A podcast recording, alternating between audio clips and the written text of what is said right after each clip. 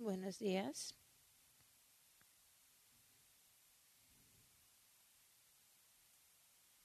Ok.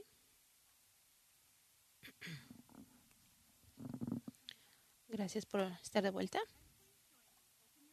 Y por favor, abran sus Biblias a Juan 7.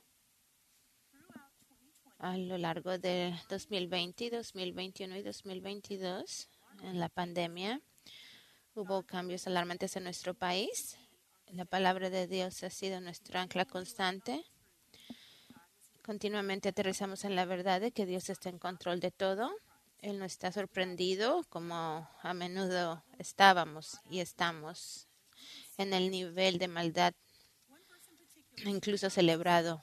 Un versículo en particular es Proverbios 21.1. Como los repartimientos de las aguas, así está el corazón del rey en la mano de Jehová. A todo lo que quiere lo inclina.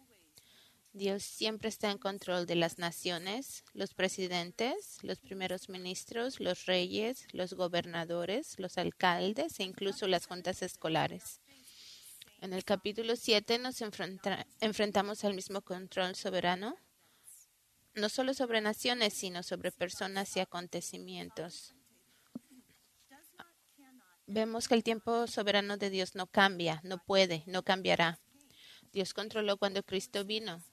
Galatas 4:4 dice, pero cuando vino el cumplimiento del tiempo, Dios envió a su Hijo, nacido de mujer y nacido bajo la ley y Él estaba en completo control de cuando Cristo moriría por nuestro pecado. Romanos 5:6 dice, porque siendo aún débiles, en el tiempo oportuno Cristo murió por los impíos. Y 1 Timoteo 2:6 dice, el cual se dio a sí mismo en rescate por todos, de lo cual se dio testimonio a su debido tiempo. Y Dios conoce y controla el tiempo señalado del regreso de Cristo. Marcos 13:33 dice, mirad, velad y orad porque no sabéis cuándo será el tiempo. Y en Hechos 1, 6 y 7 los discípulos le preguntaron a Cristo cuándo restauraría su reino a Israel. Y él respondió, no os toca a vosotros saber los tiempos o las sazones que el Padre puso en su sola potestad. En nuestro repaso de la semana pasada entendimos que Jesucristo fue enviado por, Dios para hacer su voluntad, Capítulo 6 termina alrededor de la Pascua en abril. Capítulo 7 abre durante la fiesta de los tabernáculos en octubre. La falta de detalles sobre lo que sucedió durante esos seis meses se puede encontrar en los otros evangelios, donde encontramos que Cristo viajó a través de Galilea y sanó a muchos, echó fuera demonios y alimentó a cuatro mil esto nos señala y nos recuerda el, propósito principal de Juan. No era para escribir una biografía detallada del ministerio de Jesús, sino para presentarlo como el Hijo de Dios y Mesías. Esto nos lleva al tema del libro que ya hemos revisado. Así es que vayamos al capítulo 20, versículos 30 y 31. Hizo además Jesús muchas otras señales en presencia de sus discípulos, las cuales no están escritas en este libro, pero éstas se han escrito para que creáis que Jesús es el Cristo, el Hijo de Dios, y para que creyendo tengáis vida en su nombre. Uno de los comentarios que utilicé mientras me preparaba para esta mañana tenía un título simple, Juan, para que creas. Aquí es donde comienza. Mateo, Marcos y Lucas llenan los vacíos del ministerio de Jesús en los seis meses entre los capítulos 6 y 7. La mayor parte del tiempo Jesús la pasó con sus doce escogidos, discipulándolos, enseñándoles cómo sería rechazado de su crucifixión y resurrección. En Mateo 17, 1 y 8 vemos a Cristo revelándose en su gloria a Pedro, Santiago y Juan en la transfiguración. Cristo pasó muy poco tiempo con gran multitud, pero la mayor parte de su ministerio la pasó en el discipulado. Su tiempo y esfuerzo se dedicaron a su pequeño núcleo de hombres que llevarían a cabo su ministerio cuando él ya no estuviera. Hoy en la iglesia vemos el hermoso resultado de este compromiso de Jesús de enseñar y preparar a sus discípulos. Él se derramó en ellos y en hechos vemos el resultado de ese discipulado Estos hombres a su vez discipularon a otros en su fe, que a su vez discipularon a otros. Y esto todavía continúa hoy en día. No solo somos discipuladas por Cristo a través del libro de Juan, sino que podemos mirar y ver las relaciones de discipulado a nuestro alrededor, el fruto de la fidelidad de Cristo a sus elegidos mientras estuvo aquí en la tierra. La iglesia nunca tuvo la intención de atraer grandes multitudes, pero Mateo 28, 19 declara que nuestro propósito como creyentes es ir y hacer discípulos. En 2 Timoteo 2.2, Pablo instruye a Timoteo, lo que has oído de mí ante muchos testigos, esto encarga a hombres fieles, que sean idóneos para enseñar también a otros. El discipulado debe ser una prioridad máxima de la iglesia. Nuestro pastor dice, la medida del éxito de cualquier iglesia no es el tamaño de su congregación, sino la profundidad de su discipulado. Volvamos al capítulo 7. El capítulo 6 terminó con nuestro Señor dando el discurso del pan de vida. Muchos de sus seguidores se fueron, ya no caminaron con él. La multitud no estaba interesada en un Salvador que fuera principalmente espiritual y el drama de ese rechazo continúa en el séptimo capítulo, versículo 1. Después de estas cosas andaba Jesús en Galilea, pues no quería andar en Judea, porque los judíos procuraban matarle. Capítulo 7 comienza con la trágica noticia del rechazo privado en versículo 1.13. Ni siquiera sus hermanos creían que, que Él es el Mesías. El mensaje y el ministerio de Jesús ya no eran un secreto. Muchos que lo rodeaban se habían vuelto escépticos de Jesús. La desconfianza y el rechazo habían llegado a aquellos que estaban más cerca de él. Esta muestra privada de rechazo no es solo un antecedente, sino una visión de la realidad profunda de la historia que se desarrolló. Cuanto más brilla la luz, más se revela la oscuridad. Vimos esto en el capítulo 1, versículo 5. La luz en las tinieblas resplandece y las tinieblas no prevalecieron contra ella. En la incredulidad de los hermanos de Jesús vemos la dureza y la incredulidad de la naturaleza humana. Cristo vivió una vida santa, era inofensivo, irreprensible, pero aquellos que estaban más cerca de él y lo conocían mejor porque crecieron con él, no creerían que él era el Mesías. Esto fue profetizado en el capítulo 1, versículo 11. Él vino a los suyos y los suyos no lo recibieron. La posesión de privilegios espirituales nunca ha hecho a nadie cristiano. Ver los milagros, escuchar sus enseñanzas, no es suficiente para ser un creyente sin la obra eficaz del Espíritu Santo en nuestros corazones para aplicar la verdad. Juan 6:44 Ninguno puede venir a mí si el Padre que me envió no lo trajere, y yo le resucitaré en el día postrero. ¿Te sientes solo en tu familia o en tus compañeros de trabajo? ¿Eres la única creyente? ¿Te culpas a ti misma porque los que te rodean no ven lo que tienes y no quieren venir a Cristo porque prefieren continuar en su mundanalidad? Anímate al mirar este versículo, porque ni siquiera sus hermanos creyeron en él. No hubo falta en el temperamento, ni en palabra, ni en obra de nuestro Señor Jesucristo. Nuestro Salvador verdaderamente ha aprendido por experiencia cómo, cómo identificarse con su pueblo que está solo. Vuélvete a Cristo en busca de consuelo cuando seas despreciada por tu fe. Él ha bebido esta amarga copa. Hebreos 2.18 dice, pues en cuanto el tiempo padeció siendo tentado, él es poderoso para socorrer a los que son tentados. Versículo 7 nos da idea de por qué el mundo odia a Cristo. No puede el mundo aborrecernos a vosotros, mas a mí me aborrece, porque yo testifico de él que sus obras son malas. El Evangelio les muestra su pecado. Si Cristo enseñara doctrinas abstractas, pocos encontrarían alguna falta.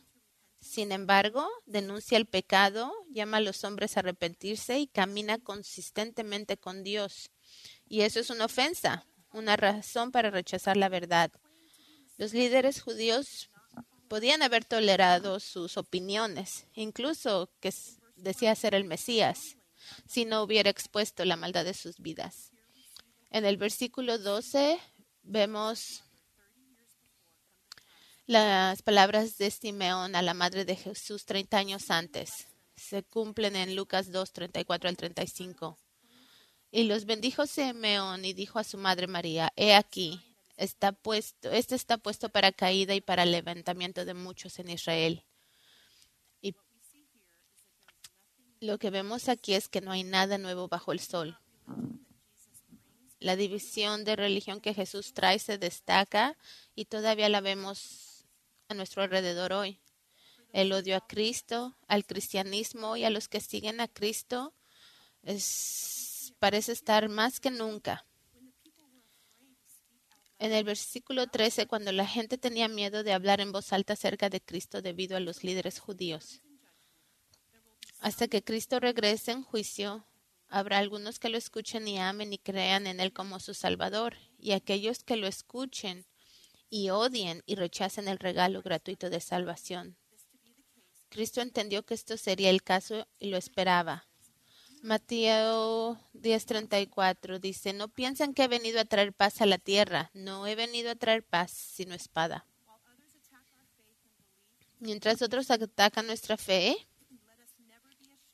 en el Señor Jesucristo, nunca nos avergoncemos de estar en este pequeño remanente que cree en Él, que escucha su voz, que lo sigue y confiesa ante los hombres.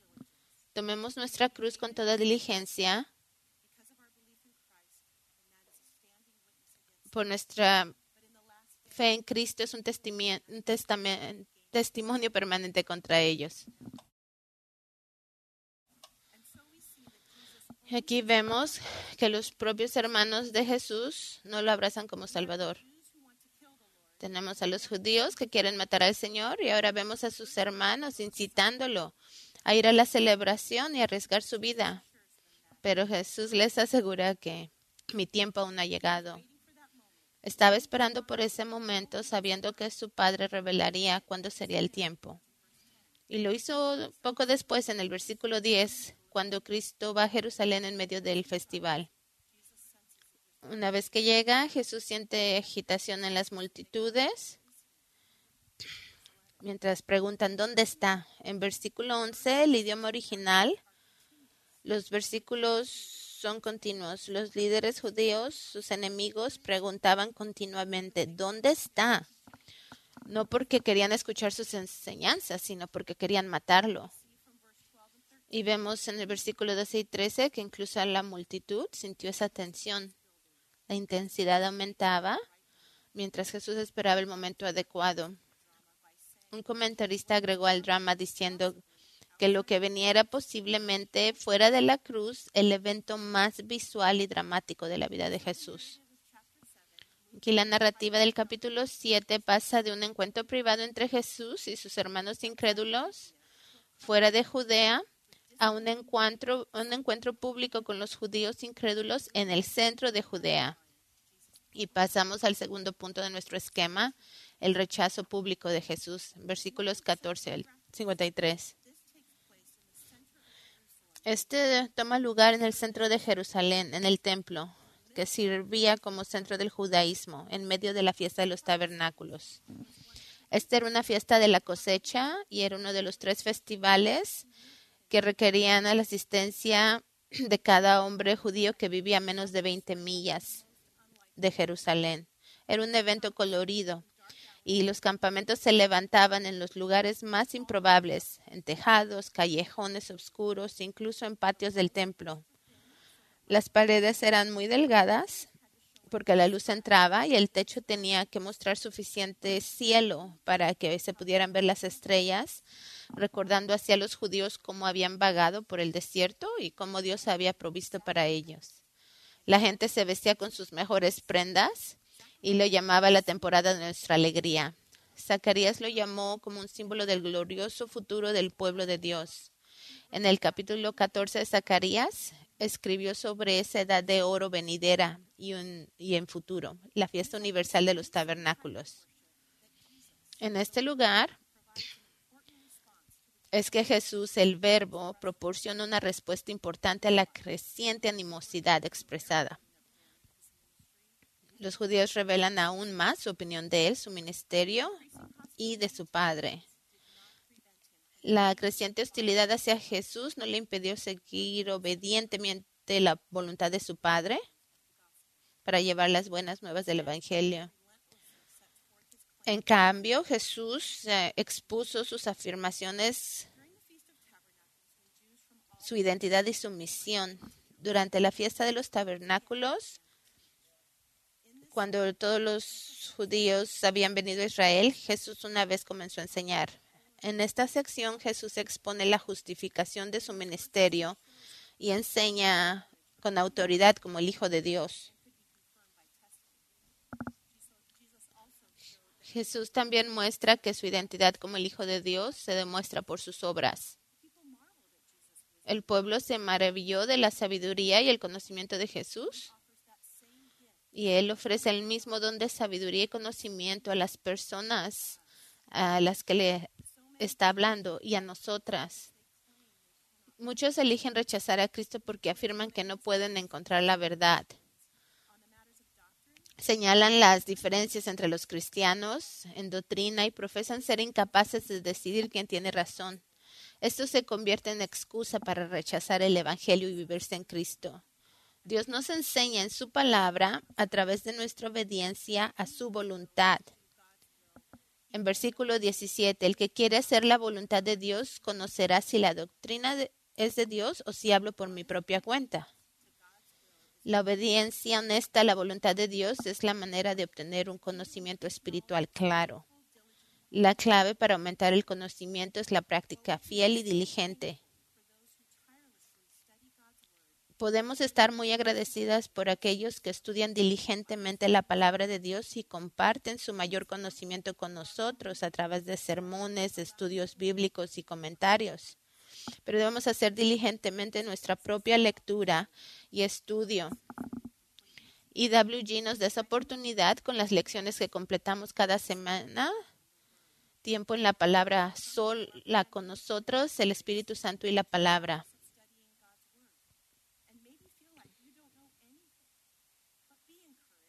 Anímate, abre tu Biblia, ora al Espíritu Santo que te muestre la verdad y que te enseñe, y Él lo hará. Dios ama animar nuestros esfuerzos. Esto nos trae un principio que es muy familiar para todas nosotros. La obediencia trae bendición. La obediencia a la palabra de Dios producirá un mayor entendimiento de su voluntad y su palabra. Qué bendición las decisiones diarias de levantarnos, ser disciplinadas, de leer y memorizar la escritura. El espíritu de autoexaltación de los líderes judíos se oponía totalmente a la mente de Cristo. Lo vemos en el versículo 18. El que habla por su propia cuenta, su propia gloria busca, pero el que busca la gloria del que le envió, este es verdadero y no hay en él injusticia. Los fariseos no tenían la intención de obedecer la voluntad de Dios ni de aumentar su sabiduría y conocimiento. En cambio, encubrieron esa falta de la guía del Espíritu Santo magnificándose a sí mismos. Abundan los ejemplos de pastores de hoy en día que entran en esta categoría.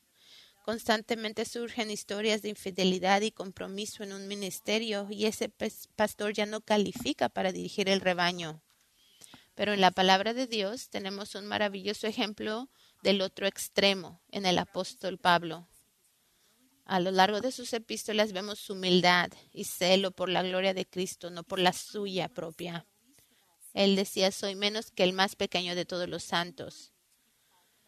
No soy digno de ser llamado apóstol. Yo soy el principal de todos los pecadores. Y no nos predicamos a nosotros mismos, sino a Cristo Jesús, el Señor, y nosotros mismos, siervos por amor a Jesús. Esto te hace preguntar cómo podemos saber con certeza si un pastor es un falso maestro. Usa las palabras de Cristo en el versículo 18. El que habla por su propia cuenta su propia gloria busca, pero el que busca la gloria del que le envió, este es verdadero y no hay en él injusticia. Y fíjate cuidadosamente en lo que ese hombre exalta. Es, he aquí nuestra iglesia, he aquí las actividades, he aquí el ministerio, o como Juan el Bautista proclama, he aquí el Cordero. Este es un pastor conforme al corazón de Dios. Somos tan bendecidas en nuestra iglesia por tener pastores, maestros y ancianos que siguen fuertemente a Cristo y solo desean proclamar su nombre. Comienza con nuestro pastor, que se olvida de sí mismo en el púlpito y que hace de Cristo el foco y que desea esconderse detrás de la cruz. Esto llega a los pastores, ancianos y a nosotros. Vivimos lo que somos enseñadas. Un ejemplo perfecto y tan cercano a mi corazón es la conferencia de pastores. Miles de pastores asisten de todo el mundo y se sorprenden continuamente de los voluntarios. Muchas de ustedes sentadas aquí hoy que dan de su tiempo para servirles y lo hacen con alegría. Tenemos voluntarios cortando frutas y verduras muy temprano en la madrugada, limpiando baños durante toda la semana, barriendo, y todo el tiempo dando gracias por la oportunidad de hacer estas cosas. Esto viene de un corazón al que se le ha enseñado a exaltar y amar a Cristo. Estos voluntarios son bendecidos en su trabajo y son una bendición para aquellos a quienes sirven. Regresemos a nuestro texto. Y comienza como los judíos ven ofensa por la sanación que se que ocurrió en el día de reposo. Fallaron en entender que el cuarto mandamiento no era en no hacer obras de necesidad o misericordia. Y Cristo les reclama usando el ejemplo de la circuncisión que se efectuaba en el día de reposo. Él conocía sus corazones, que su aparente compromiso con la ley no era más que una tapadera para su falta de amor por Dios. Primera Samuel 16:7 nos dice que Dios conoce el corazón. Él conoce nuestros corazones y nuestros motivos.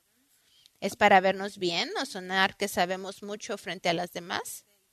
¿O nuestros corazones realmente desean glorificar a Dios, obedecer su palabra?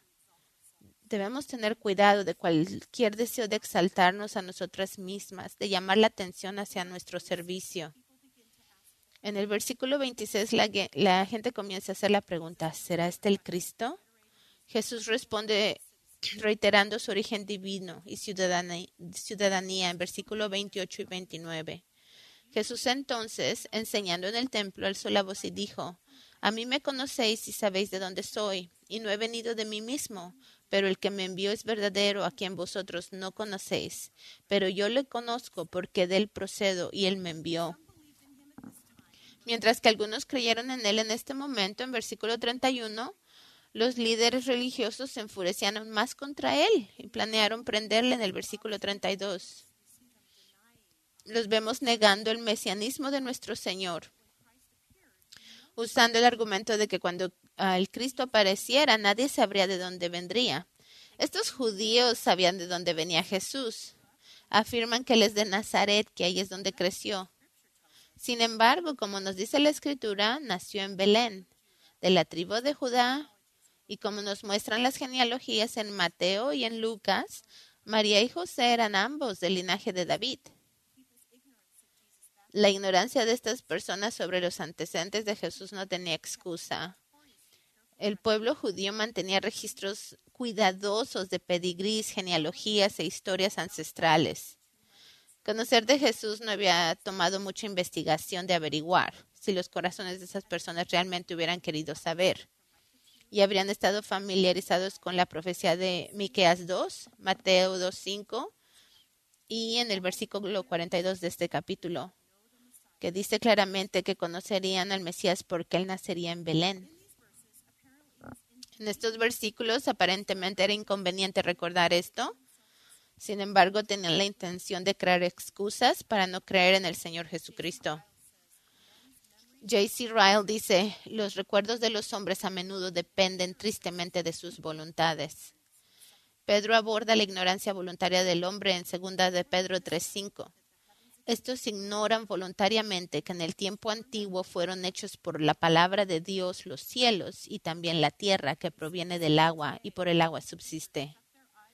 Vemos hoy cuando los incrédulos cierran los ojos a la verdad, tan ciegos como los judíos de aquel tiempo. Pedro lo llama deliberado, lo que subraya la enfermedad espiritual tan dolorosamente común entre los hombres. Los hombres fingen que no entienden y por lo tanto no pueden creer las cosas que muestran su necesidad de salvación. Un viejo proverbio dice, no hay nadie tan ciego como los que no quieren ver. Cuando uno de ellos viene al Señor, vemos la poderosa obra del Espíritu Santo cambiando sus corazones. Jesús entonces profetizó un final sombrío para los incrédulos. Lo buscarán y no podrán encontrarlo. A donde Él va, ellos no podrán seguirlo. En Proverbios 1, 28, 29 dice, Entonces me llamarán y no responderé. Me buscarán de mañana y no me hallarán. Por cuanto aborrecieron la sabiduría y no escogieron el temor de Jehová. Y vemos esto hablado de nuevo por Cristo en Mateo 25, 11 y la parábola de las vírgenes insensatas que encontraron la puerta cerrada y llamaban diciendo una y otra vez, Señor, Señor, ábrenos. Por horrible que parezca, es posible que resistiendo continuamente la luz y las advertencias, traigamos nuestras almas a pecar. Pongamos atención a esta advertencia y no sigamos los pasos de estos judíos rebeldes no buscando al Señor Jesús como Salvador, cuando ya sea demasiado tarde. La puerta de la misericordia sigue abierta. El trono de gracia todavía nos está esperando. Cree mientras se llama hoy. Mejor no haber nacido nunca que escuchar al Hijo de Dios decir, donde yo estoy, no puedes venir. El drama de esta narración definitivamente va aumentando, lo que hace que este sea el momento adecuado para que Jesús hable. Versículo 37-38. Era el último día de la fiesta, el séptimo día, el día en que el sacerdote volvería al templo, seguido por una gran multitud cantando con salmos. Entrarían por la puerta del agua, las trompetas sonaban y el sacerdote rodeaba el altar siete veces al igual que cuando rodearon los muros de Jericó.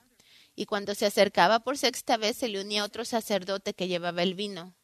Subirían la rampa hasta el altar.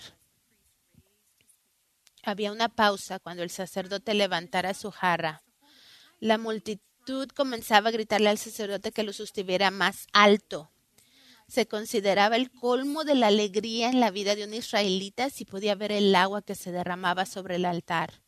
Fue en ese silencio y en el momento dramático que Jesús gritó, si alguno tiene sed, venga a mí y beba. El que cree en mí, como dice la escritura, de su interior correrán ríos de agua viva. No servimos a un Jesús ineficaz o débil. Nuestro Señor estaba en control y eligió el momento adecuado. Sus palabras fueron precisas y poderosas. Qué hermosa, poderosa y dramática presentación de asombrosa verdad espiritual. Un comentarista afirma que los versículos 37 y 38 merecen ser impresos en letras de oro contienen una de esas invitaciones amplias, plenas y gratuitas a la humanidad que hacen del Evangelio de Cristo tan claramente las buenas nuevas de Dios. Entendemos que sed para señalar un significado espiritual. Cristo usa una imagen poderosa, especialmente para aquellos en el Medio Oriente. Ellas entendían lo que él decía porque entendían lo que significaba tener sed. Jesús clama a cualquier que tenga esta sed, ya sea ansiedad del alma, convicción de pecado, deseo de perdón o anhelo de paz. Vimos esto en Hechos, cuando los corazones de los hombres fueron traspasados por la predicación del Evangelio, por Pedro en el día de Pentecostés. Y el carcelero de Filipos mostró su sed cuando clamó a Pablo y a Silas, ¿qué debo hacer para ser salvo? ¿Con qué frecuencia buscamos agua en otra parte para saciar la sed que todos tenemos? Buscamos ese saciamiento en ropa nueva, un auto nuevo, nueva experiencia, cualquier cosa que podamos fabricar por nuestra cuenta. Muchos saben que tienen sed y toman las medidas equivocadas para satisfacerla. Jeremías 2.13 dice, porque dos males ha hecho mi pueblo. Me dejaron a mí fuente de agua viva y cavaron para sí cisternas, cisternas rotas que no retienen agua. Muchos creen que la respuesta es satisfacer sus necesidades a su manera. Este pensamiento no hace nada más que traer tragedias a su vida. Tienen una cisterna rota que no contiene agua. El primer paso hacia el cielo es el reconocer nuestro pecado contra un Dios santo y entender que merecemos el infierno. Necesitamos la justicia de Dios. De hecho, debemos estar hambrientos y sedientos de ella. Mateo 5, 6 dice, Bienaventurados los que tienen hambre y sed de justicia, porque ellos serán saciados. Y en su misericordia y gracia, Cristo declara que Él es la fuente de vida el proveedor de nuestra salvación, el ayudante de nuestras cargas, cuando dice, si alguno tiene sed, que venga a mí y beba. Estas pocas pero poderosas palabras muestran cómo el hombre puede tener paz con Dios, confiando en Él como nuestro mediador y sustituto. Esto sucede cuando creemos. Cuando venimos a Cristo, creemos en Él y creer en Él es venir. Aquí Cristo presenta una solución simple al problema del pecado del hombre. Para algunos es demasiado simple quieren agregarle algo. Pero no hay otro camino a Cristo que este, y toda la sabiduría del mundo nunca puede encontrar un defecto o idear una mejor manera. Me escucharon citar una frase simple hace unos minutos. La obediencia trae bendición es otro conjunto de palabras poderosas, fáciles de memorizar y aplicar a nuestras vidas. Es un principio que parece aparecer en casi todas partes en la palabra de Dios. En el versículo 38 vemos, cuando venimos y creemos, tenemos la promesa de abundante satisfacción. Y no solo tendremos nuestras necesidades espirituales satisfechas, sino que a su vez nos convertiremos en fuente de bendición para los demás. Y captaste la palabra principal del versículo 38, el que crea. Y nos lleva al capítulo 3, versículo 16, cuando Cristo presentó el mensaje del Evangelio a Nicodemo. La invitación va dirigida a quien quiera venir. No hay parcialidad con Dios, no importa quién eres, qué eres, qué implica tu pasado.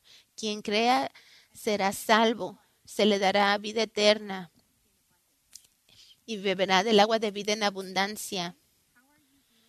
Y una vez que hayas dado ese paso de fe, ¿cómo estás bendiciendo a los que te rodean? Al final del versículo 38 dice, de su interior fluirán ríos de agua viva. ¿Cómo animas a otras creyentes? No sabremos la respuesta de esta pregunta hasta el día del juicio final.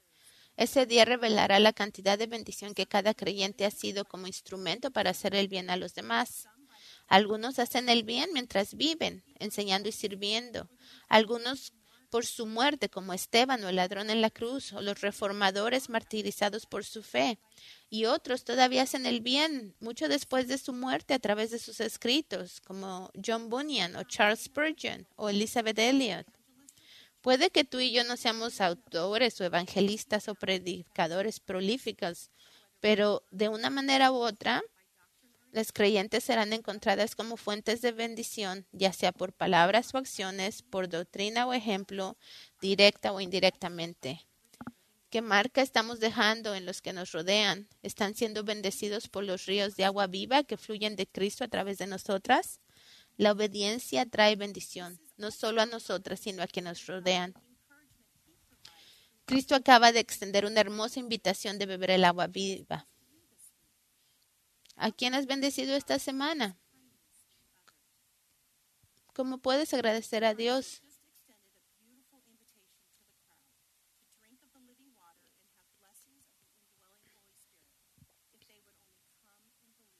Si tan solo vinieran y creyeran. Pero en lugar de escuchar, el pueblo comienza a pelear y a quejarse acerca de quién realmente es. Demuestran que sí conocen las escrituras, estaban familiarizados con las profecías del Antiguo Testamento acerca de Cristo. Su propio Mesías estaba delante de ellos y ellos ni lo recibieron, ni creyeron, ni le obedecieron. Si bien un conocimiento religioso bíblico es necesario, debemos tener cuidado de no poner nuestra fe en ese conocimiento. No es suficiente conocer los hechos o las doctrinas de nuestra fe, a menos que nuestros corazones y vidas estén completamente influenciados por lo que sabemos. Santiago 2.19 nos dice que los demonios creen, saben quién es Dios y creen y tiemblan, pero siguen siendo embajadores de Satanás. Thomas Watson dijo, el conocimiento sin arrepentimiento no será más que una antorcha para iluminar el camino de los hombres al infierno. Descubrir la plaga de nuestros propios corazones y odiar el pecado, familiarizarnos con el trono de la gracia y la fuente de la sangre de Cristo, sentarnos diariamente a los pies de Jesús y aprender humildemente de Él, este es el grado más alto de conocimiento que el hombre puede alcanzar mientras esté aquí en la tierra. Aunque no sepamos hebreo, griego o latín, seremos salvas. A medida que nos acercamos al final de este capítulo tan completo, vemos qué tan poderoso fue el don de enseñanza de Cristo. Los oficiales de los sacerdotes fueron enviados a capturar a Jesús y en cambio quedaron impresionados y asombrados por lo que escucharon no era probable que fueran imparciales a lo que escucharon de Cristo. Sin embargo, incluso ellos informaron, nadie habla como este hombre.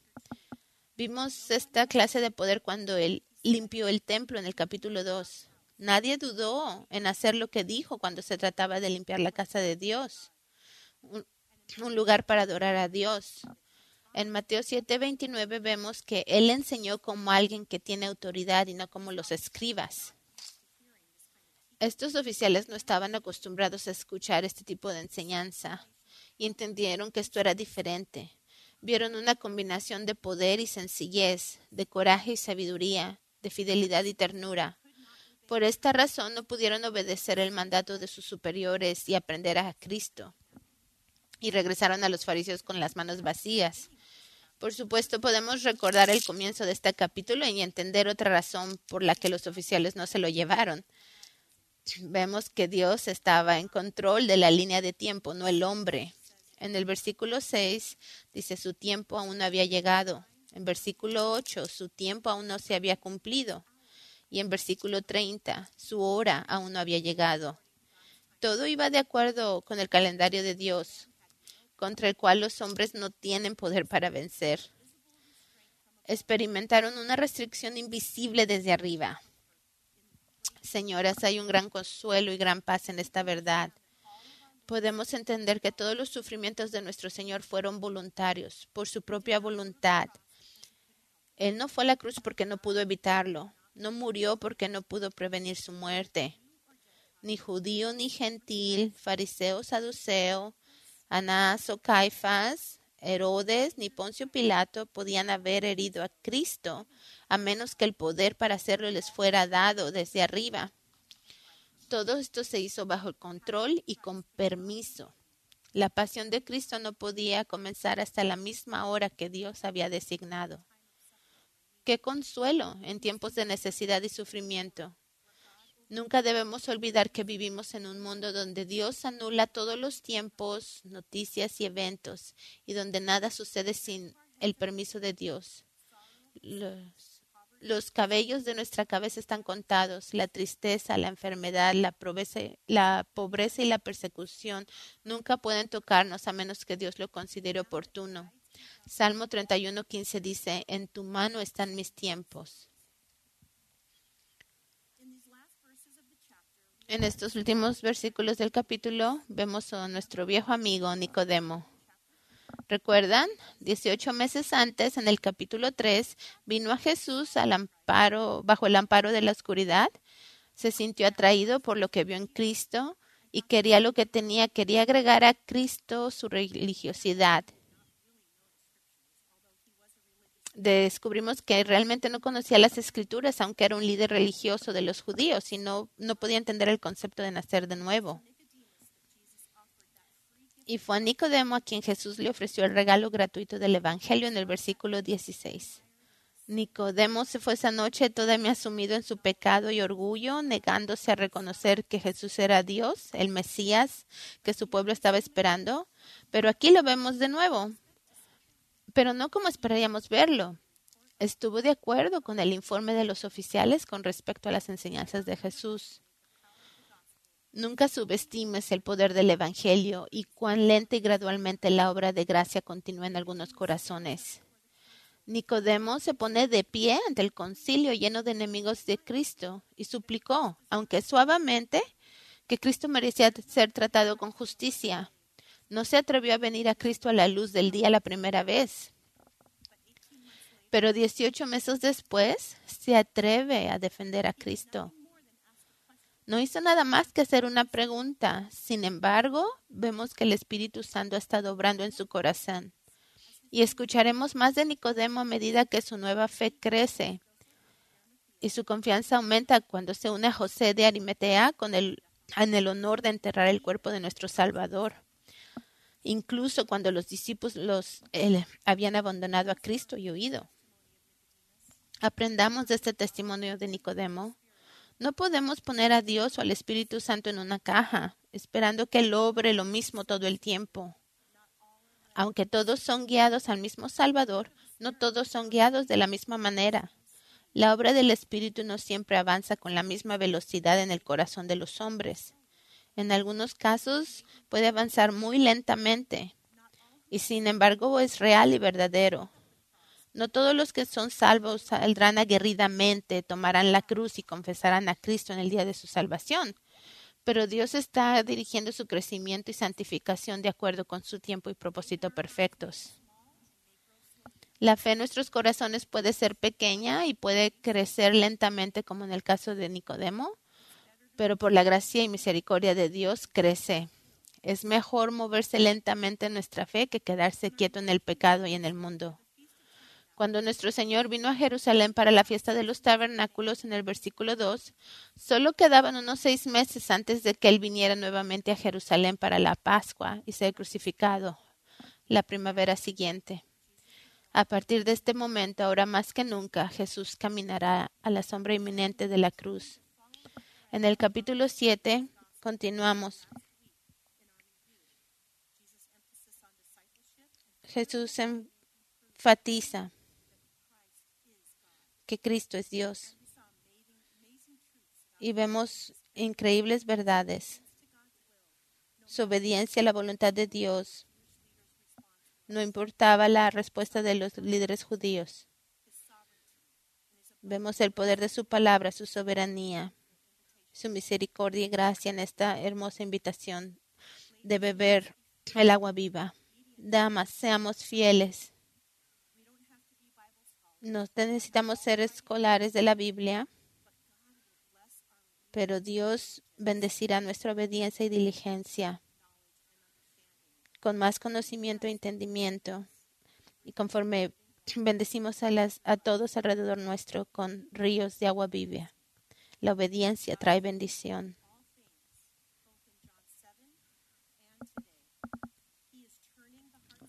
Dios está cambiando los corazones de reyes para donde Él quiere y su plan no fallará. Oremos.